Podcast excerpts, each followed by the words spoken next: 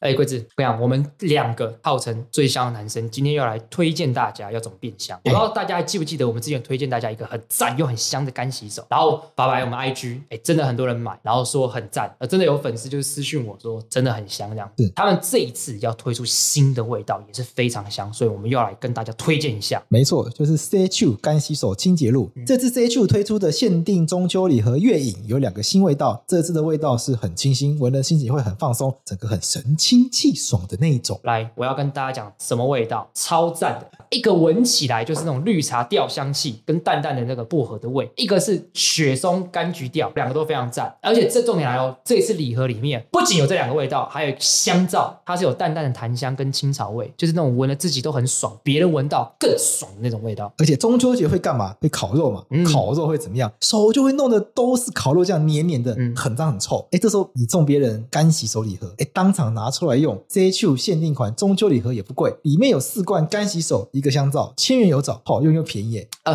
我跟你讲，而且我重点是我今年我看到一个判决，就是有人在这个某个这个福利中心啊、哦偷了一个干洗手的凝露，那一瓶干洗手的喷雾，然后还有一些其他日常用品。然后我要告诉大家一件事情，不要用偷的，要买的，买给自己，也买给身旁的人。为什么？因为他很有可能去偷。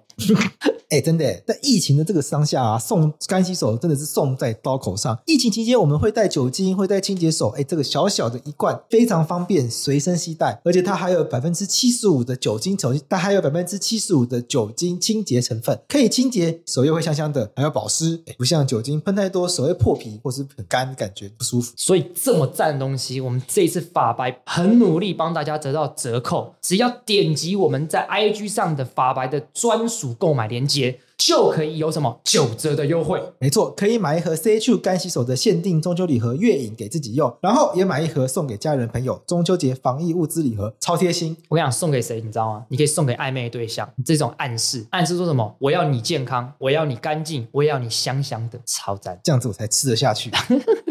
那法白帮大家争取到的九折专属购买链接就放在节目资讯栏，大家赶快点进去看看哦。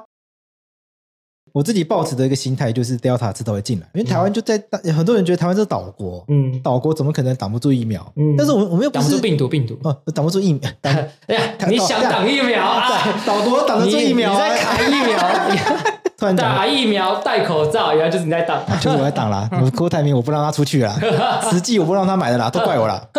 很多人觉得台湾是海岛国家，怎么可能挡不住病毒？我们基本上不是一个完全不跟国际往来的国家，嗯，我们不是北韩，对，所以我们基本上一定还是会有国际的人流嘛，国际的物流，我有一个最可怕的地方就是我们人口密度很高。对对啊，你看有国际，对然后贸易国家外汇底层又这么高，说真的，就是清零这件事情，或许该是一个机会，让我们的思维要去转变一下。我觉得应该要转变了，因为这个病毒看起来它会，它短时间之内不会不会消失了，对而且历史上出出现过那么多的疾病，真的嗯被清零过的就有天花，啊，就有天花真的被人类消灭，然后对消在这世界上。对，然后其他的疾病，什么 B 型肝炎啊、艾滋病啊、霍乱啊、疟疾啊，它都还是在这世界上。嗯对我自己觉得，我们现在最重要的工作，真的就是想办法等，嗯等到有药。我自己看这个病毒，我觉得它的问题不在于病本身，嗯因为因为大部分的人都会好，嗯，大部分的人会康复。对那有一些有一定比例人会有后遗症，嗯那少数的人会因为这个死亡。对呃，死亡当然是一件很悲伤的事情，嗯可是如果看它的数据的话，我觉得并没有比其他的疾病来的特别的高。没错，所以我觉得这个病本身可怕，不是病，是它很难治疗。这个一得了之后，大家就会被这个病就是缠斗了二十几天，嗯，然后就要住院，然后医、所以医院会被这个病塞满。这是最可怕的事情。对，所以我觉得比较值得庆幸的是说，我觉得最近一直有陆续有解药快要研发出来的新闻。啊，我自己一开始在看这个病的时候呢，我那时候就跟我的朋友、跟其他朋友聊天，然后我就说，我觉得我觉得能够解决这个问题的不是疫苗，嗯而是解药。嗯，因为我觉得疫苗打得再快，你也不太可能全世界七十亿人瞬间都打打疫苗。对，我自己觉得打疫苗的速度会跟不上病毒变种的速度。跟现在病毒看起来也是这样子。现在看起来就是这样，因为疫苗在哦西方国家打到一个程度之后呢，Delta 的出现，然后以色列打完三剂，还是以色列打完两剂，还是三剂你到第三剂了他吗们？听说要打，准备要打第四季了。对啊，可是对啊我们往时间往前退化，Delta 进入到以色列的时候，刚好几乎百分之七十的人都打完第二剂了，对啊一样挡不住嘛。对，要脑膜炎。对啊，所以我觉得疫苗研发速度应该很难跟上病毒变种的速度。嗯，所以，所以我就回过头来能够解决这个它的问题，本身是药，因为只要能够有药，像克流感，大家会不会，大家基本上不会害怕得到流感，嗯，因为我觉得就是我得到流感的话，我大部分人对是个去诊所拿个药回家休息几天，就会好。对，对啊，如果武汉肺炎变成这个状况的话，就其流实流感化嘛，像英国现在就觉得它流感化了。对英国现在觉得流感化，但是我们没有克流感啊。对啊，但是英国那做法，我觉得是 也是很大胆， 就就实实实验嘛，就实验我。们就是看英国怎么实验。对，但我觉得，我我觉得还是要跟观众讲一件事情，就是我觉得，因为贵子一直觉得大家反应有点太激烈。对，因为我觉得坦白讲，我们很运气非常非常好。对你看，你看我我们是今年才爆发，而且这个爆发跟别国的去年的爆发是差非常多的。对别人是几万人、几千人在跳，我们对是几百人，就那几天而已。对，所以我们其实争取到一年的时间等疫苗。对其实我觉得我们运气已经算非常非常好了。没错。对啊，所以我觉得，我我觉得我们想跟观众讲，是我们不要太过于慌张这件事情，哎也不要太过于惊恐。我觉得该过的日子，其实坦白还是要过。我觉得防疫这件事情，它其实回过头来，它是很个人的事情。你自己很怕这个变化，就麻烦大家自己把自己该做的事情做好。你就不要，你真的很怕的话，麻烦就像我一样勤洗手。我现在嗯对我现在真的狂洗手，我人生没有这么认真洗手过。哎，我跟你讲，这一点我就要 diss，为什么因为我就是一个很爱洗手的人。在疫情爆发之前你，很在强疫情爆发之前，我本来身上就会带什么？干洗手？干洗手跟酒精。哦，你很赞我诶，本来就会，而且我本来就是一个超级爱洗手，就是我一到一个地方，他说我以前到办公室，我第一件事情就是洗手。真假我的？吃饭也是洗手。你超级喜欢进办公室，第一件事情做什么？吃零食。但我现在突然猛然想起，对你是一进来就吃零食，对你就没没有有去洗手哎、对啊，所以可能就吃到脏东西对啊，你好 dirty 哦！对，武汉肺炎爆发之后，是我人生最干净的一次。啊，这样其实也是个好事。所以大家要保持良好的卫生习嗯惯，然后口罩就是要一直戴着。但是我进一步，我就想要趁这个机会跟大家讲说，大家不要去 diss 那些呃所谓的防疫破口，对，因为我觉得像长荣机师火速被开除，嗯，我就觉得哎、其实他也是病人哎、对啊，这个人生病了，然后还要被开除，嗯这人生是双重打击。站在他的立场来看的话，他也不希望得病啊。而且那结果因为他得病要被开除，其实如果今天得的不是武汉肺炎，是任何其他的疾病的话，我想都很难讲得过去吧。而且其实我觉得机师跟跟就是空服员他们很可怜。对他们其实很可怜，因因为我我没有我我先跟观众讲，我没有一定要替政府辩护三加十一的政策，可是我们可以仔细思考一我们今件天事。讲这个完全跟这没关系啊。对，我只想大家思考一件事情，因为大部分的人回来是要隔离十四天嘛，对可是医师跟空服员他们呃，看样子是不比较不需要对这么严格，可是这很合理啊，因为他们的生活就是要一直出国啊。对那如果他们每一个人回来都一定要十四天，那就变成是他们回来之后隔离之后，他们就要再飞了，对他们根本没有办法回家嘛。对啊，对，对，如果大家都觉得我们台湾都不要飞飞机，完全都不要飞，对我们是北韩。对北韩我们不生意也对都不要做，今天开始，蔡英文剪金正恩 的头发，好赞啊，哦，好赞啊！好赞 哦。不过赖清德已经有点像了，赖正恩，赖正恩， 这如果是要像这样的话，那就 OK 啊，fine，大家就遵守啊，就对啊大家就不要赚钱啊、没错可是所以，所以我觉得其实我真的，我觉得他们很可怜，我认真讲，他们很可怜。就要站在他们立场帮他们想一下。对，你今天做一个工作，机师跟空服员都是个工作，他虽然高薪，可是他也有家，他们也有家庭。嗯，所以，如果他你要求他每一次回到台湾就要关十四天，嗯那关完十四天之后呢，他可能立刻又有下个任务要飞了，对他就是反复不断的被隔离，他没有其实回家欸对他啊其实是被隔离在社会之外的，对啊，我觉得这样跟隔离是，在自己家庭之外，那其实是一种蛮不人道的行我为，觉得很可怜。很可怜。对，然后就是发，就是果然发生之后，大家又是狂骂他们。对他们一定也不希望自己得到啊。你要说这个长荣机师可能有一些违反防疫规范的规定，那我觉得这都可以再讨论，嗯对就是防疫规范有这么的明确吗？嗯，有个理由是说他没有做如实的什么填健康声明书之类的。或是说自主健康管理，对这个到底是个什么样子的东西？对，到底自主健康管理多能不自能？主？嗯对，这到底可以自主到什么程度？他他被说自主健康管理期间回苗栗嗯看啊爸爸嘛。嗯，那到底自主健康管理期间是不可以去外面聚餐没有错，但是嗯不能回家看爸爸吗？就是法律总是会有一些灰色地带嘛。对对，而且坦白说，端午节已经不让人家回家了，不是吗？今年的氛围不是这样嗯吗？对对，对啊，所以回家看自己的长辈亲人，嗯，好像也不是人情义理上完全讲不过去的事情。追求清零，追求完全不会有染疫，嗯把这个风险降到零。嗯那台湾的一切经济都停摆，台湾从今天开始进入四级，全部人都关在家也不出门。嗯，一个月过后，一定清零。一定清清零，嗯但是这个中间会有多少人的家庭经济出状况嗯，多少人的事业会出问题？对那小孩小朋友成长中的心智发展，然后更不要讲那些在长照机构里面的长辈，嗯他们在三级警戒期间，因为长照机构是不准许探视的，多少人对不能够进入长照中心看去探望自己的长辈，嗯所以这一切其实都会带来非常大的问题。我们的嗯社会要为了清零这件事情去忍受这么大的痛苦嘛？我讲讲实际一点，这痛苦并因为并不是所有人都会面临的，嗯所以有时候我就觉得说，啊，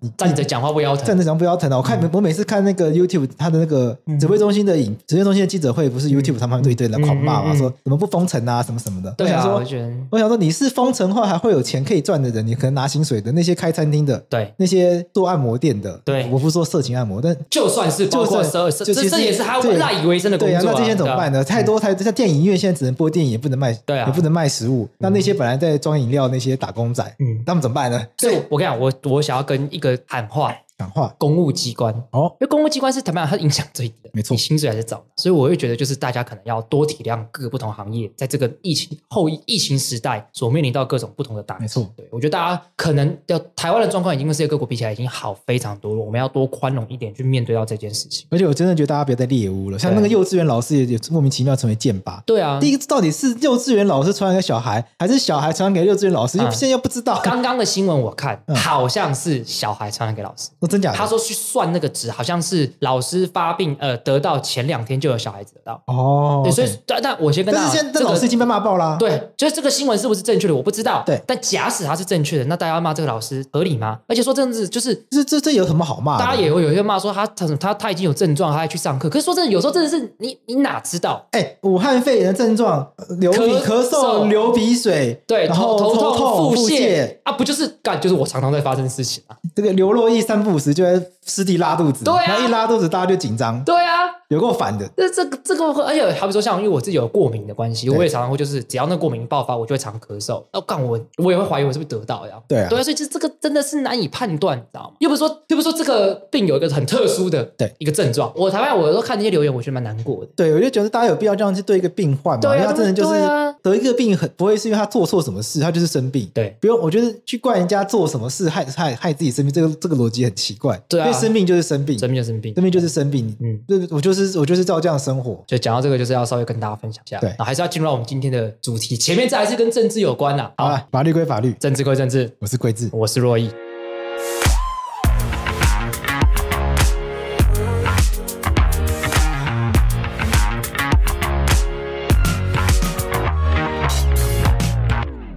好，我们要来聊这一周就是这个政治最大的事情。开始有听众朋友在问说，我们不是多了一个幼稚事务所单元嘛？嗯，那它到底跟政治归政治有什么不一样？好，贵正跟大家讲一因下，为有因为幼稚事务所前面也来过几次来宾，然后有些人不知道那来宾要干嘛。嗯那我们这边有时候也会有来宾，有时候就我们俩。简单来讲，就是政治归政治这个单元呢，我们想要把所有的议题往公共政策方向去讨论。嗯那幼稚事务所呢，它就是完全往这个东西在法律上面有什么权利义务，嗯大家有什么可以注意的。幼稚事务所它想要讲的是一个比较实用的生活化的，我们这边就是完全就是讨论呃可能公共的公共议题政策的政策怎么样怎么样做这个社会才是好的。嗯，对，所以它这个节目取向大概是这样。对，稍微可以跟大家讲一下。所以，如果你今天对一般的法律的议题，你想得到一些更明确的法律知识的话，其实幼稚事务所很适合你。我们两个就就会一起以律师的角度去分析一个嗯来，问题。我要纠正一下，我我只是还没有变律 师，我明年退伍后，至少呃明年年底，大家应该就我就应该会是正式律师。好，以后那我们以后三个单元，三个主持人全都是律师， 对，但但是、打胜仗啊！但是因为还是要跟我讲，因为毕竟我还不是律师，所以我没有办法提供像贵志跟悠悠比较实务经验的一些法律的对我一们些提供见解这样就子。像我们在那个单元，我们就会常，我们常常就聊到自己什么开庭啊，嗯跟当事人开会的一些经验，然后在在这个单元就不会有。对毕竟但是反过来，因为洛伊非常喜欢观察政治，所以我们这边就有一些政治观察。从我们这个单元切入，跟大家讨论政治议题，是这个单元的比较取向这样。有有来宾的法科话题，跟比较政治的政治归政治，跟比较一般法律常识知识的这个幼稚事务所三个单元，希望大家就是任君挑选。没错，法科话题它的导向会越来越像调查报道。之前都是找来宾，嗯嗯，那现在我们除了有时候做来宾以外，有时候我也会做一个议题，针对这个议题，我去访问各种不同的专家。嗯对对嗯就法克拉哈话题，我会希我希望它越来越像杨贵志的读书笔记的感觉，哦嗯然后就带着大家一起去研究一个我有兴趣 的议题。那所以法克话题的那个收听量越来越差，啊， 逐渐被逐渐被那个政治归政治，还有幼稚事务所超越，这个趋势蛮明显的，让我有点忧心啊。有忧心啊，因为不是过呃我想是我选的话题，大家都越来越没有兴趣，越来越哎难呀。法克大家不喜欢这个话题 啊，对对，没有错，所以大家如果有对什么议题有兴趣的话，留言让我们知道就，让我们知道，对，让哎贵子知道。嗯让我对对对，那我也我就会来做。对，没好错就反正就是先那跟那大家讲，我们这三个单元任君挑选，不同心情可以听不一样的东西啦。没错。对啊，那我们今天要来聊政治一点的、公共一点的，有一个够政治，够政治对，嗯但是又很重要，因为我们今天要聊一个台湾现在是算第二大党还是第三大党？你觉得？第二大党。还是第二大党？其实我认为说，其实好，我们讲明白一点，就是国民党，对不对？然后，但是你要说它是第二大党，以中央选举来讲，它是第二大党，对可是以地方选举来讲，它是第一大党。哦，稍微岔开讲一个我想讲的事情，因为很多人 diss 说啊，民进党现在一党独大、啊。对干我认真讲，民进党现在真的不算一党独大，你知不道够大吗？全国全台，我我们先行不要政院立法院都在他手上呢。可是如果我我跟你讲，如果按照这样讲，那任何的政党只要执政，然后立法院多数，它都是一党独大嘛？嗯也不是吧？对，一党独大的概念不是这样吧？一党独大的概念比较像是我的我的政治实力大到其他的在野党是没有办法反抗。哦，你觉得一党独大的概念要用政治的实力来判对，断？好比说日本的呃过去，我不知道现在状况怎样。日本过去自民党那就这样有点一党独大，可是他们还是在正常的民主制度下走。或者是新加坡的人民行动党，那个我觉得又更是比较像威权体制的一党独大这样。就或者是对中国共产党。那个就是威权体制，那个对我觉得就不是。所以一那党个独大还有分等级嘛，就对是它是民主体制下一党独大对，对它单纯实力强，所以对其他的其他的政党透过民主的程序对打不赢它对对啊。那新加坡是那个已经大到就是它可以去操弄民主的程序，对对对对对，但好像但你要说它到威权，好像还有一点点的距离。有一个模糊地带，我自己认定还是偏向威权。对，它是嗯威权式的民主，对，因为它还是主要还是以法律来做对手段，不像依依法管对制，依法管制。可是那就不是我们讲的法治了，那个那个比较像是 rule by law 的感觉。没错。但 whatever，我们呃回来就是民进党，我觉得没有大到不能打败啊。二零一八年不是马上就挫败了嘛？对而且我就讲一个，你知道全台湾所有的县市里面，民进党的议长，嗯民进有民进党党籍的议长，你知道有几个吗？几个一个啊，在哪里？好像是嘉义县。哦，真假的？。对我也不是很确定，但是我我当时看到这个印象非常深刻，所以以如果以地方议会来说，国民党基本上还是全拿，嗯对啊几乎全拿。也没有，呃，很多的议长可多能是数党是无可能是无党籍的，或是国民党，因为你知道地方层级就是有时候政党色彩没有那么的重要，对对啊，所以我的意思是说，我觉得不要一直乱冠一党独大这件事情。 OK，我觉得蛮无聊的 OK 我觉得也不太也不是正确。台湾一党独大，绝对是在过去威权时期的国民党时代，那个时候才是一党大。两千年之后，我就觉得没有谁一党大的问题，啊，对这是我自己的看法了。 OK。但我们今天不是要讲民进党，对我们今天就是要讲国民党，对因为国民党要做什么事情，你们想说什么事情？他们在选党主席。选党主席。对哎、这个真的是我等很久哎、哦，我等很久很，精彩。因为嗯，我之前是我曾我曾经想过，就是党主席选举他们会有候选人嘛，邀他们来节只目，要他们来节目上啊，对，结果三级警戒就爆发了，嗯对那突然到突然这个东西就没有要讨论了，啊他们是选举也延后了，那对啊，那对，但是不论怎么样，就是这有点可惜啦。对但是国民党党主席的初选，其实我觉得是值得值得大家关心的，啊怎么说因？为毕竟他还是现在最大的在野党，对对台湾的政治实力还是有很丰厚的政治实力，所以对台湾的整个政策的影响还是非非常非常大的。那对他会让带这个党走向什么样走向，我觉得是蛮值得大家关那心的。国民党党主席有什么权利？这个你知道吗？肯定要问嘉兴啊林嘉兴还是或者陈柏翰对之类的，一他个们扣号？可能会比较懂，但是我们就我浅薄知识来讲，他当然是对国民党里面的人事一定会有很大的一个比较大的权利嘛。对那至少你有决定人事相关事情，对于这个党位的两岸的论述，最重要的两岸论述嘛，一些政策走向，他会有主动出击的一个一个权利嘛。对那所以也就是说，讲白话一点啦，国民党今天要怎么打民进党，对他有一个决定性的权利。哦，那 OK 这个很重要，对不对？毕竟他们现在都是战斗蓝的，战斗 战斗蓝对，所以，但是我们今天国民党初选，我们只想讲一个人，谁？张亚中。就讲一个，就是就感觉就不会当选的人哎、哎，他现在网络的民调都最高，啊，真假的？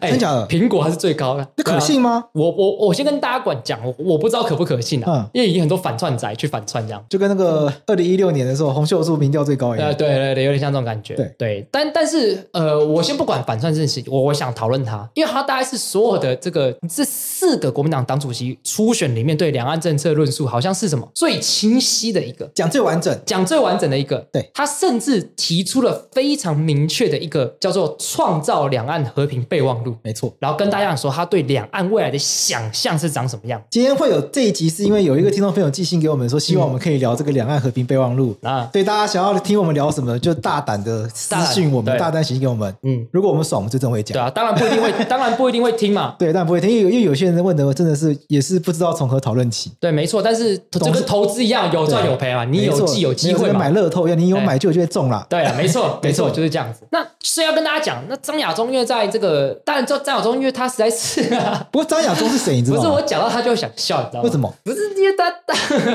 他他选举完之后，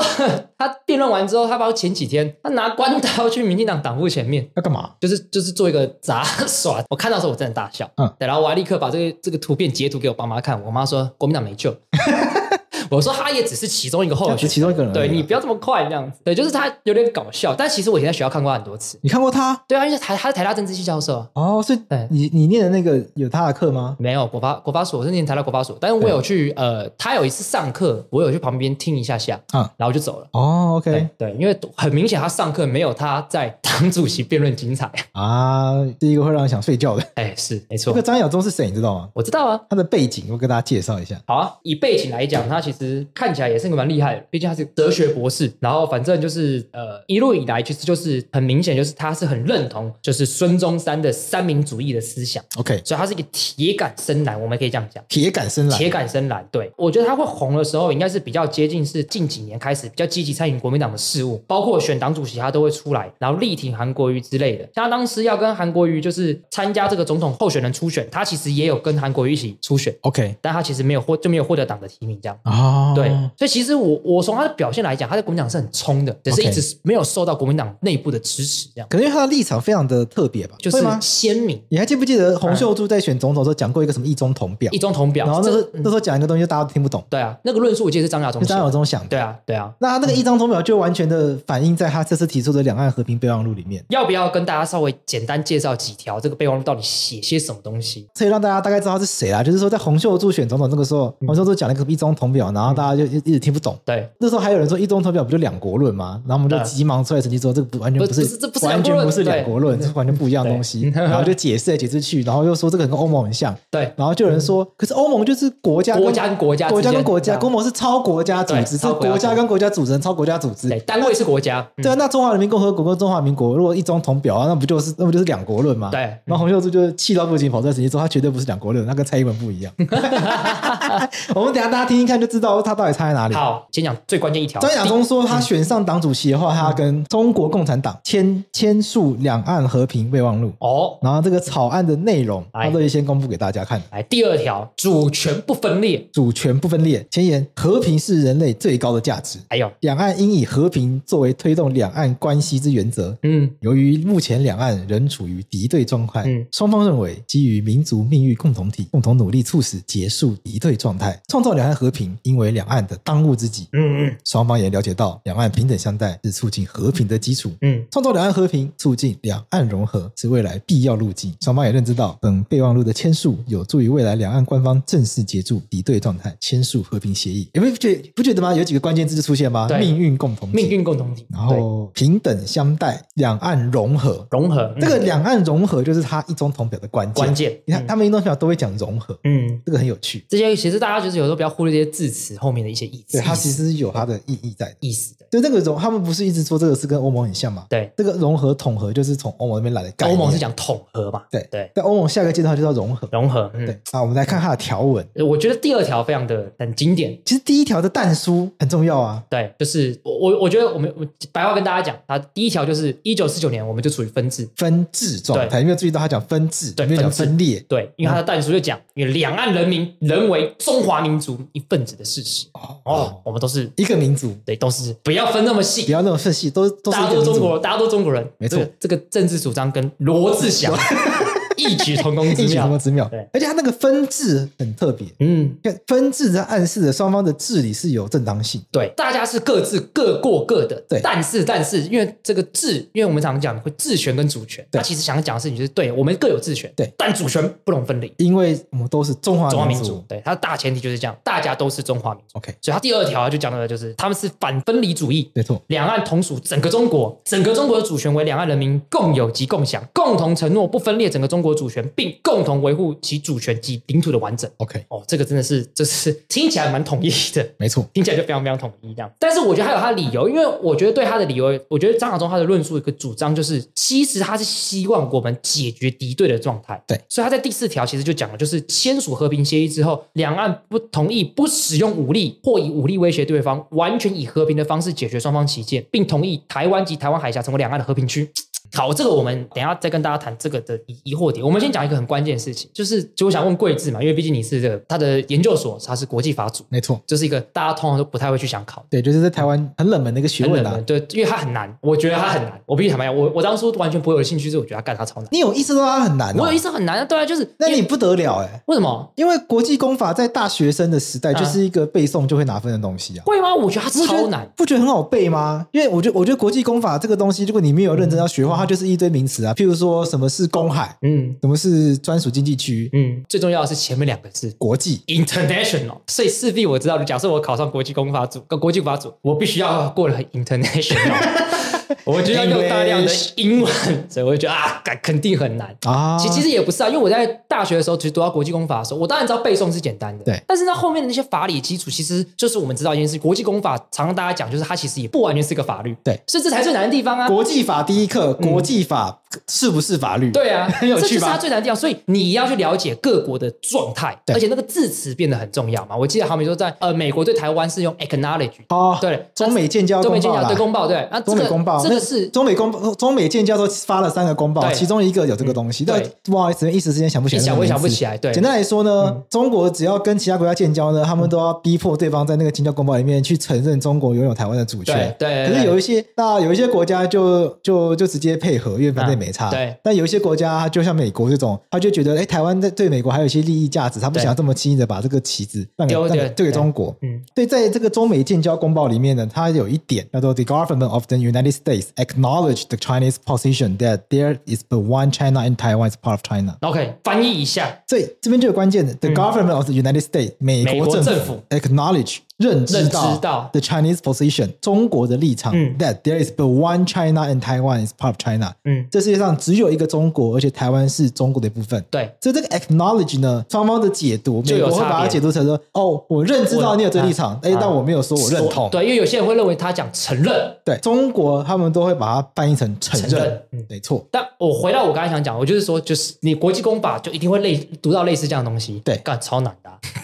没这错超难，对，就是你一定要知道，OK，你要知道这个公报的背景，然后是要了解，然后你还了解到这个英文字词本身的文意，没错这超难的啊、没错对不对所以好，回到我们一开始问回来回的来，就是然后不然不然国际法聊下去会越来越难。对，越来越难，大家观托众福一个就好了啦。我对的我的那个硕士，这这句话送给想要念法律系跟已经在念法律系的同学。啊我的硕士论文的指导老师叫郑衍生老师，嗯，他说没有学国际法的话，法律就学一半。哪有？哎呦，哎呀，我我我就学一半你学了国际法，你才会真正的学到法律的弱点。 ，no，国内法的世界里面，你不会想象一个法律是很难执行，或者是对没有、啊，没有是牙齿的。对，就是它存在，但它没有用，我们很难想象嘛，对，所以学国际法之后，你发现到说，很多人会说国际法没有用，是国际舞国际舞才是比拳头的。可是如果也这不一定，对，因为如果是这样子的话，为什么大家要花那么多时间、花那么多脑力、花请那么多专家，对，然后搞那么多国际组织去嗯弄对那么多国际公约？显然对，国际法它有它的方法去让大家对遵守它，对而去找到这个让大家愿意遵守国际法的这个东这个过程，嗯，是学国际法重要的核心。我我相信，因为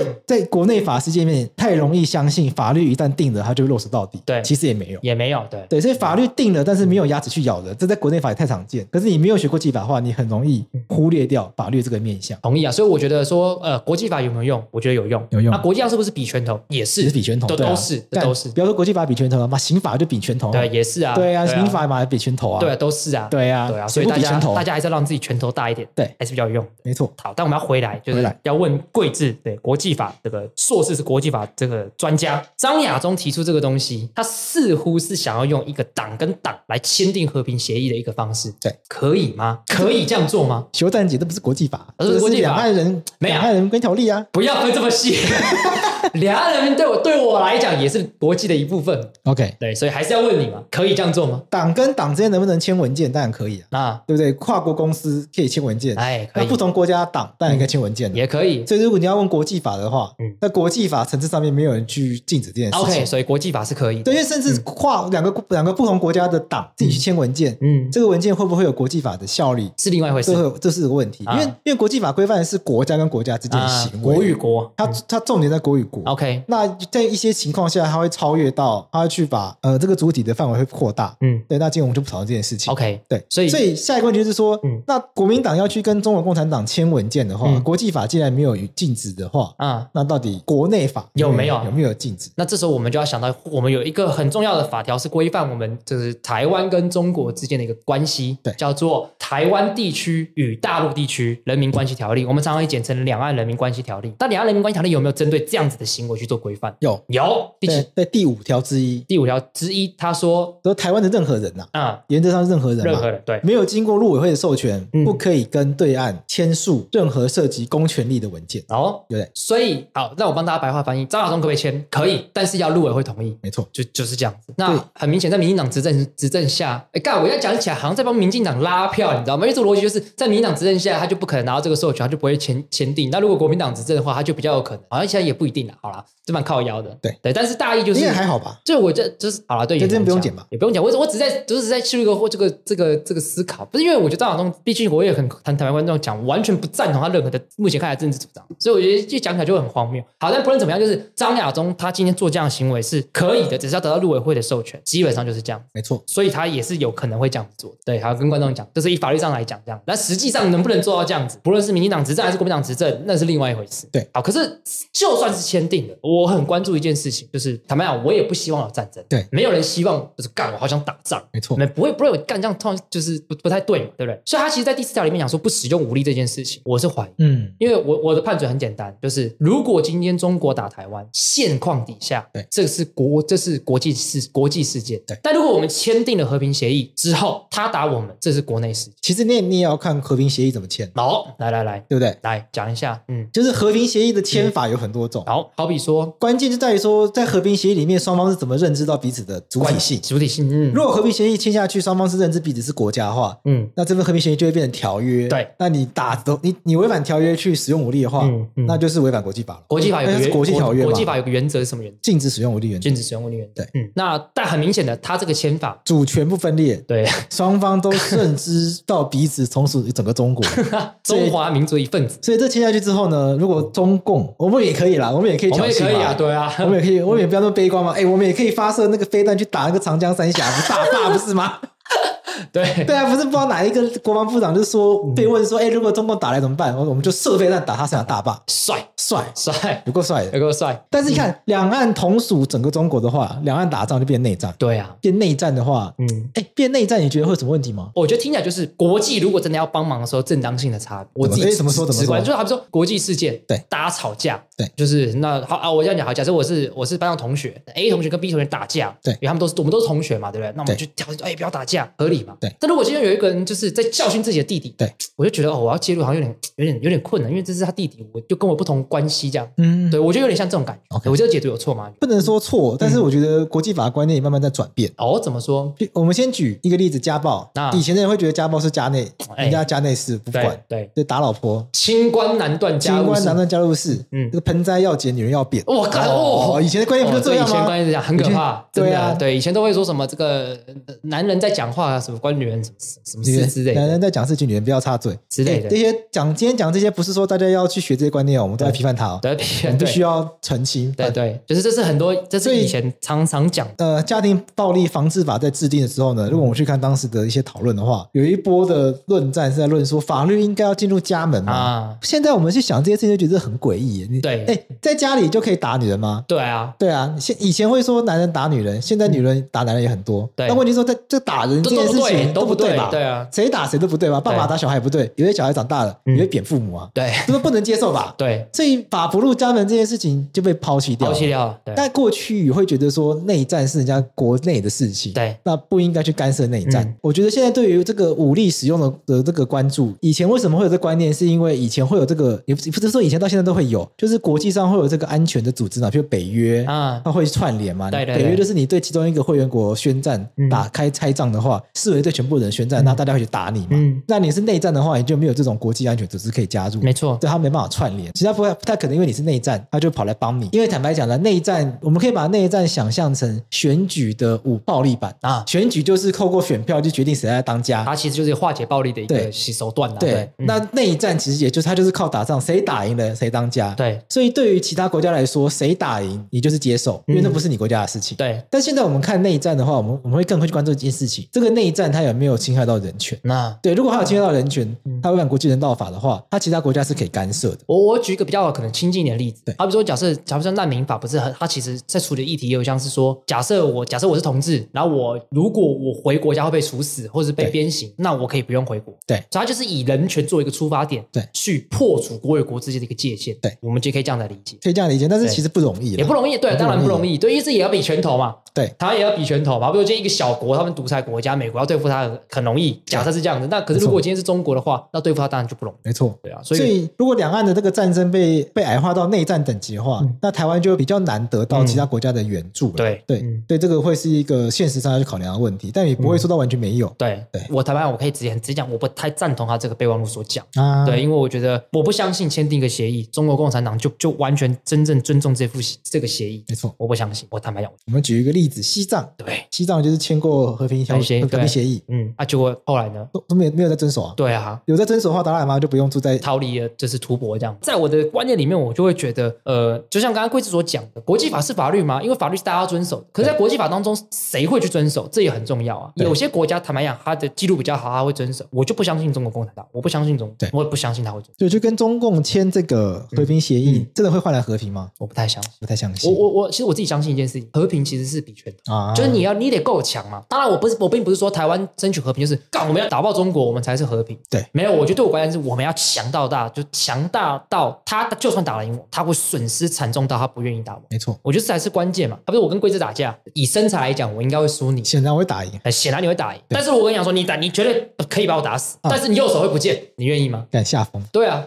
就是你不愿意吓嘛，疯就我会打赢，我会打死你，但是我才不要右手不见。对我觉得有点像这样。没错。对啊，所以我觉得培养自己台湾的这个这个实力，我觉得还是最重要的事情。但是实力分硬实力、软实力，那个先不讨论了。啊对，大概是也简单跟大家介绍这个创造两岸和平备忘录的一些我们自己看法。没错。啊，当然，我也欢迎观众、听众有一些不一样的意见。 OK，但显然，我们的听众应该比较不会有不一样的意见。应该不会有不一样意见吧对啊？所以好这个讲创造两岸和平备忘录呢，基本上就是去创造一个一中同表的框架。，对，因为在这个备忘录下面呢，它就会先确立两岸同属一个中国嘛，嗯它要去确立两岸的主权共有，然后治权平等啊分立。嗯，其实跟我觉得跟马英九的那个一国两区很像，就是国民真的党吗，我觉得国民党论述大概都是这个方向，就是嗯就是两岸都是一个中国，啊，可是在一个中国这框架下面呢，想办法去切开，对让双方的政府可以是独立运作的。对。所以我觉得国民党的路线大概都是这样。对我，但我觉得这就是台湾人民分歧最大的地方，就是有些人觉得相信会讲，但有些人会觉得不可能像这个路线的论述呢，大概有四种。啊。一中各表是刚刚讲这一种，对呃，一中各表为什么大家听不懂呢？我们先讲比较好懂的，一国两制就大家比较好懂。一个中国底下有对两种制度，对，这两种制度呢，指的就是社会主义、对共产主义制度，就中国的那一套。嗯嗯那台湾呢，就自己玩另外一套制度，对因为台湾也没有认为自己是资本主义，嗯对，那台湾到底是什么制度呢？反正不重要，反正就台湾制度对对。台湾制那度这个制度呢，就用特别行政区来去呈现。嗯嗯，这那这个是一国两制，对所以我们就很具体的有特别行政区。对，那这个制度往下走的话，有听你有听过一个东西叫一国两府吗？有一个国家有两个中央政府，嗯对有对不对？有，所以这也也也很具体，就是哦，一个国家有两个中央政府。嗯对嗯那这至于这两个中央政府要代表什么呢？没有，他没有，好像没有特别处理。对，就是模糊这件事情，先模糊这件事情，嗯然后再往下走，就是马英九讲的一国两区，嗯就一国家有两个区域。啊，对，那这也很具体。嗯那再往下走，就是这个张亚中这个一中同表。啊，嗯，对，那这一中同表下面到底两边指的是什么东西呢？就一直讲不清楚讲不。清楚，嗯因为他们说一中同表下面一个中国下面有中华人民共和国，又有中华民国。嗯那他们的解释是说，就像古代的三国、魏、蜀、吴都是中国，可他们啊也都是国，啊这国中有国，国中 所以才会被人家说他们是两国论。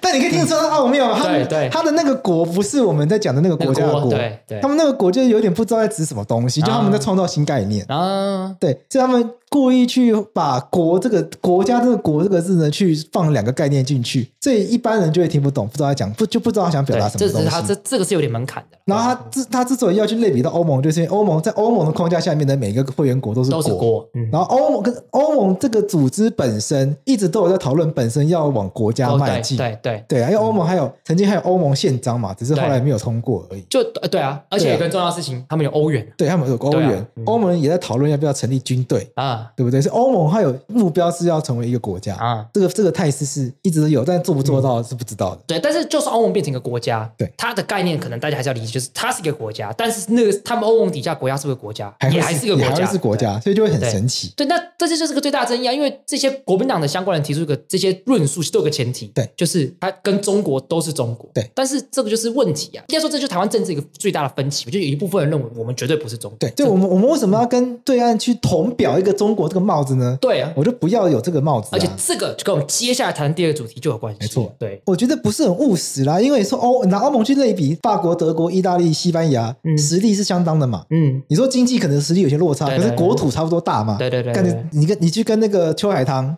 共表一个中国，干我们这个彼此大而已。对啊谁理你啊这？其实有落差的。对啊，而且有一个最大的问题是，你看我们讲，就我就问你一个问题嘛，那假设我在台湾说我国，那那是哪一个国？对对，就是如果你这个问题就要问张钧甯啊。对啊，这就是问题呀、你看张钧甯发生什么事情？我们回帮大家回顾一下事实。张钧甯就是前几天，哎，等一下，我现在先不要那么快。张钧甯是什么系毕业？法律系毕业的法，法律系毕业，他是台北大学法律系毕业，对中央大学产经所，对这个也是比较偏法律的，所以他其实是一个法律人。真假的？他其实是一个法律没错人，对。哎，不过我跟你讲一下，他爸爸是台大国法所教授。喂啊，干，我真的忘记了，我只知我只知道他姓张，废话。废话，张亚中。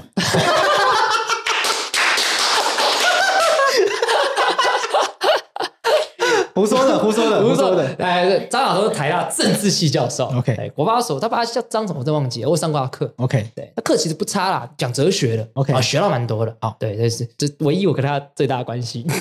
他发生事情是他在产经所写的论文里面，他写了两个字“我国标题就叫论文的题目就叫我国”，，对，然后就被举报说台独。这很无聊这欸个因为按照刚刚桂枝所讲的，我们假设是国民党论述的话，我国是一个中国啊，对啊，对啊，那为什么讲我国就变成台独？对然后他就马上马上就发声明稿没说错他是中国人。对，我只是觉得有点好笑，啊就是如果在国民党的论述前提状况底下，这不会是问题。对我国就是我就坦白讲两个层次吧，第一个就是我觉得是我们都中国。没错。第二个就是我我模糊化这个东西，但我也不否认这个这件事情。没错对，对这个从这边我们就可以来跟大家介绍这些跟台独啊、两岸的这些理论。我们刚刚前面把一中同表、一中系列讲对完，，讲完了，那我但是们我们接下来就可以讲这个台独系列。啊，那我们今天就帮大家把所有跟这些两岸论述都把它带过去一轮。好，所以这个我国为什么会到今天会变台独？其实这件事情在张钧甯写论文论文的那个年代是不存在的。嗯就以前在胡锦涛那个时期呢，嗯对于这种模糊的论述，嗯，去搁置争议啊，创造双赢，对，以前是吃这一套，很吃这一套的 对。对所以以前是可以前在对岸，即使到对岸去旅游，嗯也是也是可以，就是比较嘻嘻哈哈的说啊，你们那边跟我们那边、哎啊，怎么反正就是，只是到现在你就一定要说啊，我们都是同样的 人，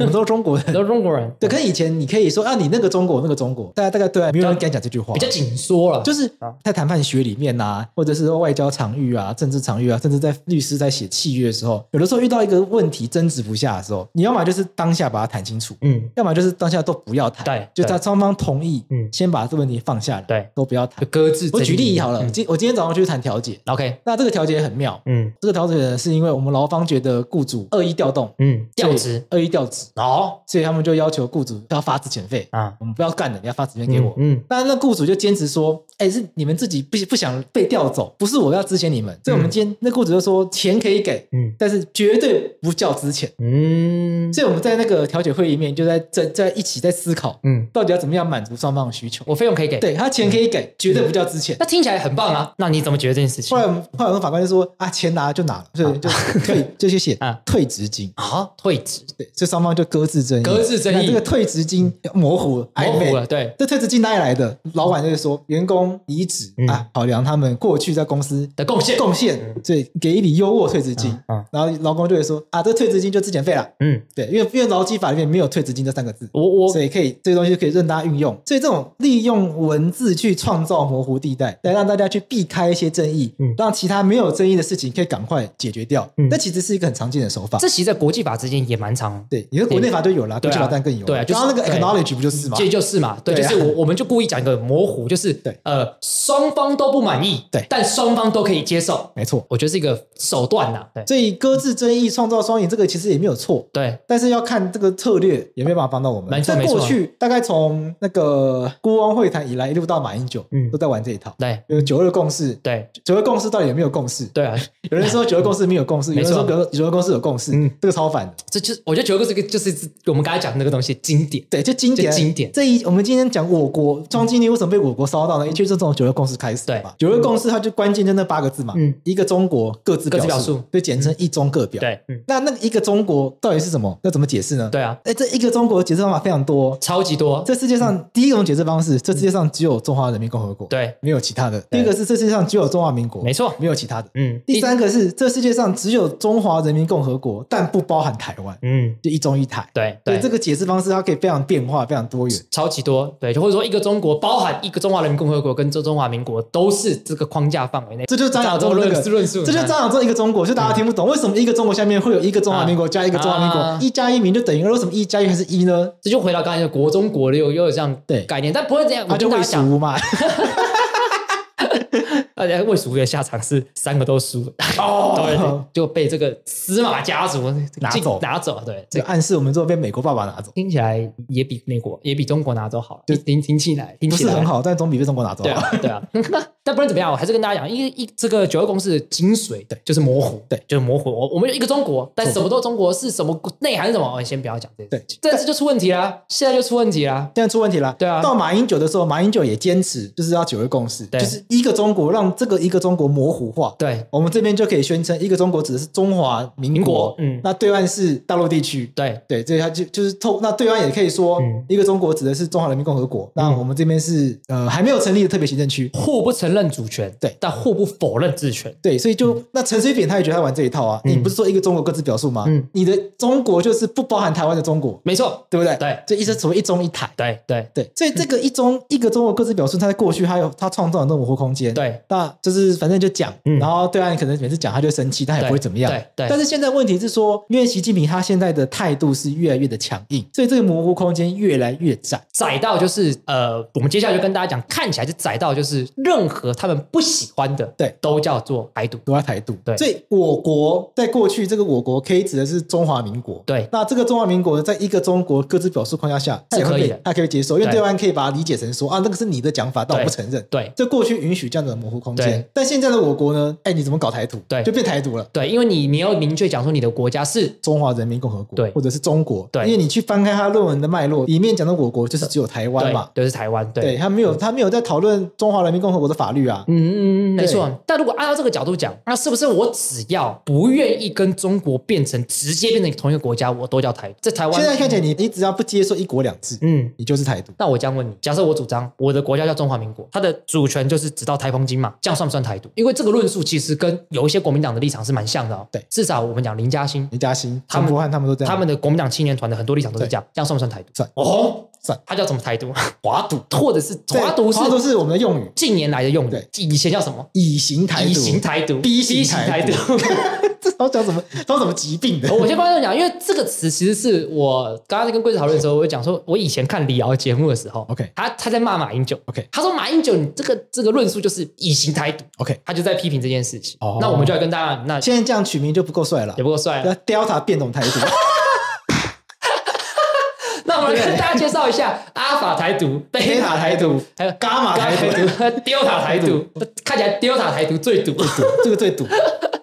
哎，最最还有其实分三种 A、B、C 加一丙，其实有三种啊，对对我们现在稍微跟大家讲一下，第一种有点像是就是独立建国，对，独立建国就是我们不要中华民国，直接建立台湾共和国，对证明制宪。对错，对，有些人认为说这叫做 A 型台独。我先跟大家讲哦，我们现在的介绍是在比较长以前到现在很多人的说法，对我们并没有要去跟大家讲说我们的主张是什么什么，直接去介绍这样的事情。对，那 B 型台独就是我们刚才讲，中华民国是个主权独立国家，它的主权只基于台澎金马，跟中华人民共和国是不一样的国家。就他继续代戴着中国这个帽子，对但是我们默默的把自己的主权限缩到台风金马对，身上所。以就是变两个中国没错，，对，然后我们目标是让中华民国可以用中华民国名义进入到联合国，进入对到可能世界贸易组织，让在国际舞台上面，中华人民共和国跟中华民国是共同的、平等的出现。对，对，这叫做以形态度。对，这个嗯这个在中国的用语，其实我比较常听到叫两个中国，嗯不叫不叫不叫以形态度。啊，对，因为对中国来说，他们是一个中国原则，嗯嗯一个中国原则禁止两个中国跟一中一台。对对，这个对他们来说，我比较常听到叫做两个中国。对，因为那为什么叫两个中国呢？这个在国际上是很多，比如两个德国啊东德东德西西德我们有两个韩国，那南韩北北韩韩，，嗯，对不对？我们有两个苏丹，苏丹跟南苏丹，对，这一个国家分成两个，然后这两个各自都被全世界接受，这其案实是有的其实是蛮多的，对其实是案例有的那中国他们就是不希望变成这样，变成这样，对，嗯，那国民党的路线就是说，哎，我们可以玩两个中国，有些人是这样想的，对对对，他其实对就是玩两个中国，对，好，这是第二种嘛，对不对？对第三种是呃，透过体制内的，对就是透过可能可能以前的想法是国会全面改选啊，现在可能是我觉得可能比较接近是说修宪，对前面的第一个是制宪，对第二个可能是第三种可能是比较修宪，就是我们并不一定要马上推翻，但是说透过体制内逐步的变成台湾未来的样子，对，它不一定不一定是呃叫台湾共和国啊什么之类的，但有可能就达到一个就是也是主主权独立的状况，所以但是这三个有个共同点，这三个共同点就是都不是中华人民共和国的一部分，对所以我觉得其实我必须讲一件事情，我蛮不开心。你不开心？我不开心一件事情怎么不，就是我什有么事情有一些这个亲朋好友，嗯他们都会笑台独这件事情， OK，但是他们其实内心不是内心的，他们其实是的政治立场是，他们目前会认为中华民国是个主权独立的国家，对台主权基于台风金嘛，对以心台独。以形态度啊，就其实坦白讲，从中国的视野来看他，干你也是台独分你子，就是贝塔、delta、delta，对啊 你就是 delta 变种台独啊，对啊，然后你再说，哎、你看你是伽马病毒，干你自己也是病啊你毒是啊，病毒啊，你都对是啊，毒啊，台独。对啊，都是毒啊，没错，对啊，台独比梅毒还 毒啊，忘记有谁讲过这个话，在那个绿岛的监狱里面啊，嗯他的那个墙上有写标语嘛，啊他是什么共产即共产，哦，台独即台独，那个对毒啊就变毒品的毒，对啊，对啊对，对啊。哎，我们好像之前那个在那个处处长处长星期四对的时候有讲到类似，然后类似的对，我东们西有，看一些史料是这样。没错，对，所以我一直说，从这样的角度来讲，那大家其实坦白讲，你只要不是黄安，对你只要不是白狼，干没错都台独。就台独啊，对中国来说都是一样的啦所以，其实这句话应该改成这样，不要分那么细，大家都台独分子。可以可以，对，可以其实我觉得蛮接近是这样子，哎其实蛮接近是这样因为我我我不相信在台面上哪一个等级，但除我撇掉我撇掉我把张亚中拿开之外，那个等级政治人物没有一个人敢敢敢喊急痛。没有人敢喊，坦白讲是这样，对，没错。没错，所以在、嗯在过去还可以模糊化的状况，去讲那个很像以形台独，嗯，就是这个中华民国是主主权独立国家，嗯会被对岸是可以容忍的。对哦，因为他就会认知说你在说你的中国，嗯我在说我中国。那那个共识只会最后就建立在说双方只承认一个中国，就会你承认中华民国存在的，不承认中华民国就会不承认中华人民共和国。对，没错，如果以前他说就有点些微的不一样，就是有一些人可能就认为说中华民国应该要跟中华人民共和国并存。并存，对，但是现在我觉得比较主流，就还是比较退缩，就是我会说中华民国还是主权独立国家，那不承认对方的对权，，没错。那那只承认治权。嗯错，那我们接下来要带到今天尾声，要跟大家讨论一件事情，就是因为张钧甯这件事情，有点像是他被挖出来之后，他自己就发布这个声明，对或者还有工作室发布这个声明，对那我们今天讨论的时候，其实贵子也提出一个看法，就是到底两岸这件事情有没有共同的相似之处？对他们说张钧甯这样被小粉红出征，所以他被迫出来道歉，对可是如果我们换一个角度来讲，台湾如果有一个人在台湾说，干我支持两岸统一，比如说刘刘乐言，刘乐言他他唱个 China，哦 China，什么新疆生，那什么怎么这么唱？我也什么广东生，不是，我跟你讲，因为你刚刚在唱的时候，我脑中的画面全部是 博恩，我也是，我也是冒出那个中国那个，对对，那个裸裸露那个对对猥猥亵脸，对，因为我有电子支付，那首歌真的是我必须 讲， 我觉得超经典它的，真的烂到烂到就是烂到成为经典，烂到就是好听， 烂到我听了很多遍，真是 太宝太好真笑真。是太赞，真的太那赞，大家可因为这首歌出来，大家狂笑刘乐言，对。然后可能狂骂他，但是我觉得刘乐言这个例子，就是因为他毕竟人还在中国嘛，对所以就是这皇帝远，天高 OK 皇帝远，譬如说罗志祥说在台湾，在台湾，对他在台湾，他脸书，对他发布说，我觉得我是中国人，我是中国人两岸同属一个国家，过来讲更更正义的，那个五月 天说自己是潮州人，潮州乐团五毛天，但但但大家啊，就就是会骂，就立刻引来大家来骂。， 对当然在台湾五月天地位没有这么容易被撼动，对啦，没有对啦像这个张钧甯一样。对对，可是我就我就会想说，这是不是同个类型的事情？对，我们在我们有一个小 argue 这样，对对嗯就是我想说，所以在台在对岸，他们不接受所谓的台独艺人；那在台湾，我我们们也又有能力去包容投共艺人嘛，嗯，舔共艺人嘛，对，嗯，对，我们有能力去包容他们因为嘛。很多人会这样讲，就说，哎，对既然是自由的话，要尊重，对，但我不这样认为。为什么不这样呢？因为我觉得这是体制上的这个差别。嗯 OK 因为在中国，就像我们刚才讲，他不他不接受台独，对，这个是政府的政策，对国家就是不允许这样子。所以在那个国家，你只能做两件事情：第一，舔中；对第二，稍微沉默。对可是，在台湾是自由的，所以你有很多东西可以选，而且我们的政府的政策没有一个法律是国家的政策是逼你一定要爱台的，嗯就是我们今天爱不爱台是这个国家的人民也透过言论自由去堆叠出来的。对所以一个人他透过他言论自由说“干我超爱中国”，大家骂你那也是言论自由。 OK，对，对我我就举一个例子好了，就好比说，假设今天体育课，你可以打篮球、踢足球跟打棒球，对，你可以自己选你自己要的，对可是这就像台湾，所以你今天如果大家都想要打棒球，你要去踢足球，你被大家骂，那就是你不合群嘛。啊，对，对啊，对我来讲就是这样。可是在中国，就是你只能打篮球，所以你只能选择打篮球或不打篮球，嗯你没有其他东西可以选。所以我就这个国家的这个差异，就是当我们有选择状况底下的时候，你选择了 A，那你被大家骂，那也是大家可选择跟你不一样，所以你被骂。可是在中国是人民被迫只能做这个选择，对所以我对我来讲完全不能用同一个观点来看。但我在想的是说，嗯那对岸那些小粉红，他们也算不算言论自由？我觉得不算。为什么不算？那他们也是人民啊。因为对我来讲，他们就只有那个自由，就是什么你意只思你只能打篮球你只能打篮球或不打篮球，那不叫自由。真正自由是我什么球都可以打，我可以挑我自己要的。哦嗯支持张钧甯帮他讲话的人发不了声音，对啊讲这个吗？对啊，他他不可能有这个选项，你只能骂张钧甯， ，OK 跟我不讲话，就这样。 OK，你只有这个就这个不叫自由。所以我们跟对岸的还是有个差别。对，对岸游乐园唱那个歌，嗯，大家狂笑，当狂骂，哎对那其实也会有人帮他讲话，也有人帮我讲说就他他，对啊，他就那那就他的立场、对啊，，还是很多人还是还价啊，还是会有人出来讲这个话，对啊，啊大家就吵啊，很对棒啊，就吵嘛也，会有人出来说曾伯恩做那个歌抄袭他著作权，，对，就吵啊，所以在台湾正反意见都有机会，就是跑到台这面是上最棒的事情，所以对我很恨一件事情，就是范玮琪就说什么被骂，就是说台湾没有言论自由了吗？啊我说干你老师，这就是言论自由啊！言论自由就是我们允许你讲智障话，对我们允许范玮琪你这种人讲这种智障话，对然后大家去骂你，这就是言论自由。你骂你在中国，你能讲这种话吗？没有办法，干你们大 S，你能敢说习屠杀我们 吗？你敢这样讲吗？哎、小心狠话是会保留的。 台湾台湾有没有言论自由对范玮琪不重要了，对因为他只在意 pasta。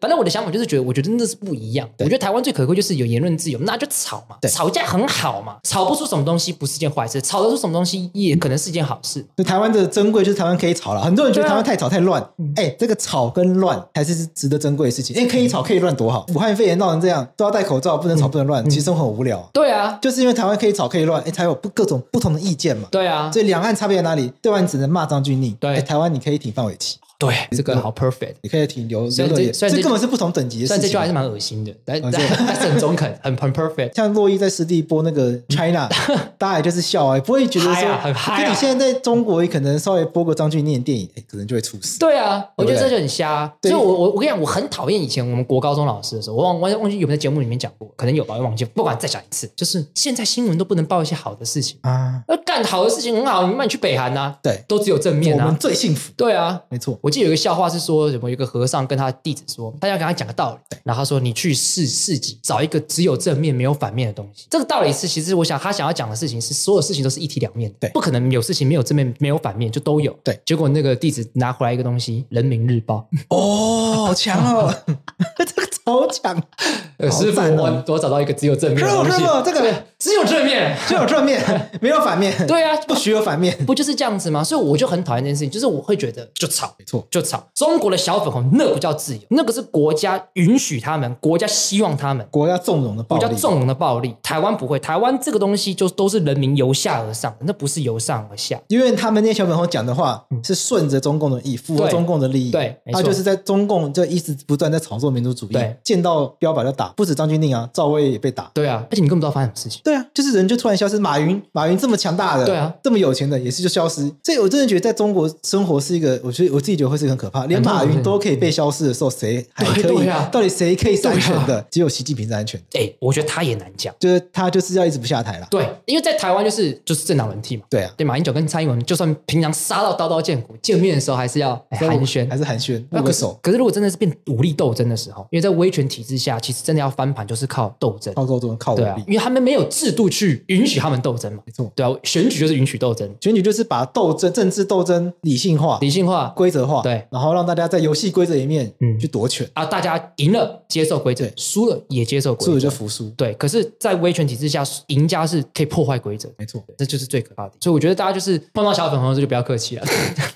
你有发现一件事情，每次我们发六四跟香港议题的时候，就一堆，啊，就是我我会觉得很奇怪，就是反送中反送中的时候就超多，对所以我就会怀疑，就是啊，平常为什么不来？平常我们都讲一些议题的时候，小粉红也很少，对那为什么那时候来？机器吧。我在想说，是不是会有开门那个墙，允许有的时候放他们出去？我自己猜测的运作机制就是系统可能侦测到哪一些东西是可以打，然后他们就会有机器人了。我、嗯我其实都怀疑那些账号都不是真人，有些是就是点进去看，它像是真的。或者是他们的工作就是翻墙出来骂人，因为有些那个账号的 IG 点进去，哎，二零一四他就有发文，呃对应该是真的，对啊，所以搞不好养很久而已啊。啊也可能，但我觉得应该就是五毛军，嗯就是花钱嗯请养一堆人，那工作就是翻墙出来骂人。嗯，对啊但我哈，我觉得我要跟观众讲一件事情，就是宽容是对的，尊重自由是对的，但是不是每一件事情都要百分之百宽。好，好吧，那就今天就到这边，只能说想要到对岸工作的人，这就是你的风险啦，对，这就是就跟那个防疫一样，然后也一样这，个风险。这就是风险，对，就是你有这个选择，我我们也当然不会觉得尊重啊，对啊尊尊重重，每个只人是都说有自己的人生。对，有有有些可能有些产但我业真的会怕啦。会怕，我会怕不是因为我做法白，然后现在去被抓走，是当我看到连马云都可以被消失的时候，